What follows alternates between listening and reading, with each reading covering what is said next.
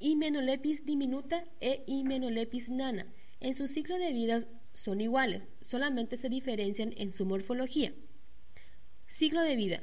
Los adultos de Hymenolepis diminuta e Hymenolepis nana residen en el intestino delgado del hospedero definitivo, que puede ser ratas, ratones o el hombre. Allí producen proglótides que se desintegran y liberan los huevos que son infectantes inmediatamente.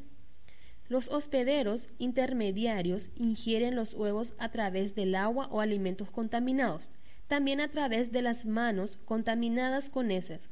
Una vez en el intestino delgado, se libera oncósfera contenida en el huevo.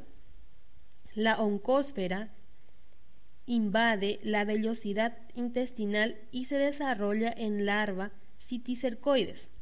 Luego de la ruptura de la vellosidad, la larva citicercosis retorna en el lumen intestinal e vagina su escolex.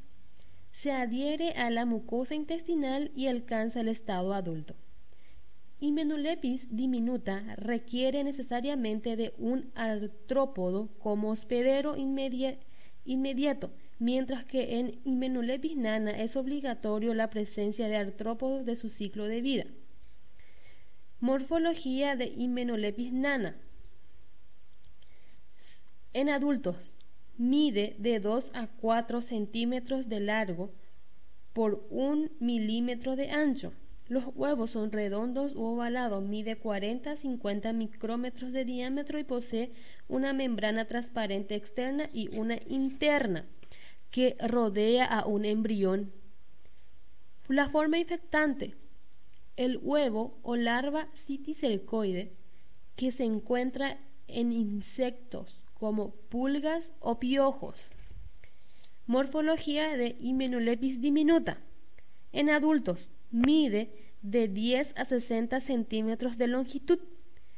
Los huevos son grandes, esféricos de cáscara gruesa. Mide 70 micrómetros de longitud por 85 micrómetros de diámetro.